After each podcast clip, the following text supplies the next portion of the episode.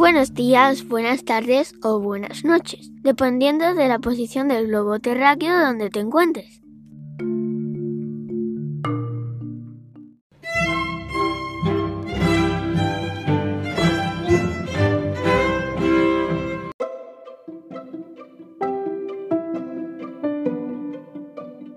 Hoy es domingo 22 de noviembre de 2020, día tricentésimo vigésimo sexto del año. 326 días, ni un año, y han pasado más cosas que en toda una vida. El primer caso de coronavirus en el mundo se registró el 8 de diciembre, o al menos eso dice, por lo que llevo escuchado, están hablando ahora de septiembre, pero bueno, oficialmente el 8 de diciembre del 2019. Y mes y medio después ocurrió el primero registrado en España el día 31 de enero de 2020. Quién sabe si dentro de una década nos enteraremos que empezó a principios de enero, no lo sé.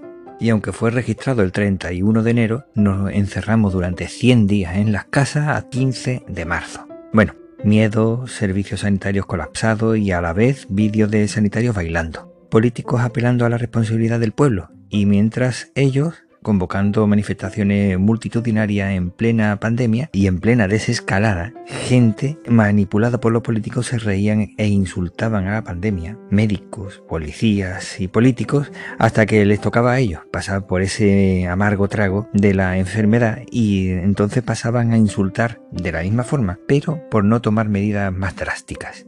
Políticos que arengaban a la desobediencia civil mientras que ellos no estén en el poder. Luego esos mismos tienen que decir que es una locura lo que están haciendo. Más o menos lo que ocurrió en el 15M, si te acuerdas. PP se aprovechó de eh, la sinergia de esa ola de multitud de personas quejándose por la situación política y situación social y aprovechó para decir que estaban en su derecho de manifestarse, pero cuando ellos llegaron al poder empezaron a decir que eso debía ser anulado, neutralizado. Una terminología más belicista que otra cosa.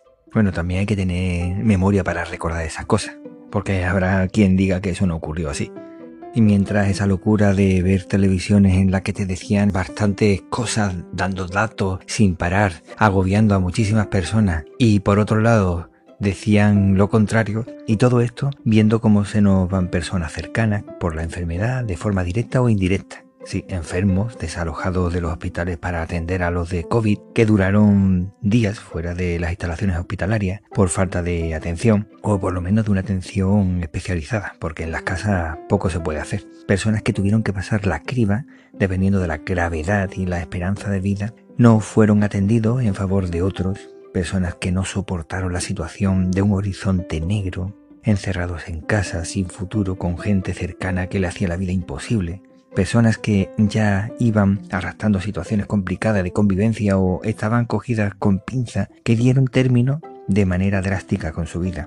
Relaciones que estaban tocadas del ala, que se terminaron precipitando en ocasiones literalmente y otras relaciones familiares que parecían no verse tocadas por el infortunio y terminaron fastidiándose por completo. Los políticos sin responsabilidad pública siguen actuando irresponsablemente. Los políticos con responsabilidad, cuestionados en muchos casos con razón, pero sin el más mínimo cuartelillo y en ocasiones incluso sin criterio. Crisis migratoria, un país vecino en pie de guerra y parece que hay varias candidatas a vacunas y otras ya en la lista. Como digo, 10 años suelen tardarse en encontrar una vacuna más de una de ellas ha tardado menos de 349 días. Sí, desde el primer caso de coronavirus en el mundo que se produjo el 8 de diciembre hasta hoy han pasado 349 días. Como digo, ni un año. La vida nos ha enseñado que cuando colaboramos podemos avanzar décadas en menos de un año, pero hacemos oídos sordos y nos gusta hacer la vida imposible al más cercano y al más lejano. Ya sabemos, quien siembra vientos bueno, yo soy Víctor Gabriel, esto ha sido Diario de Argifonte, espero que te cuides y cuides a los demás.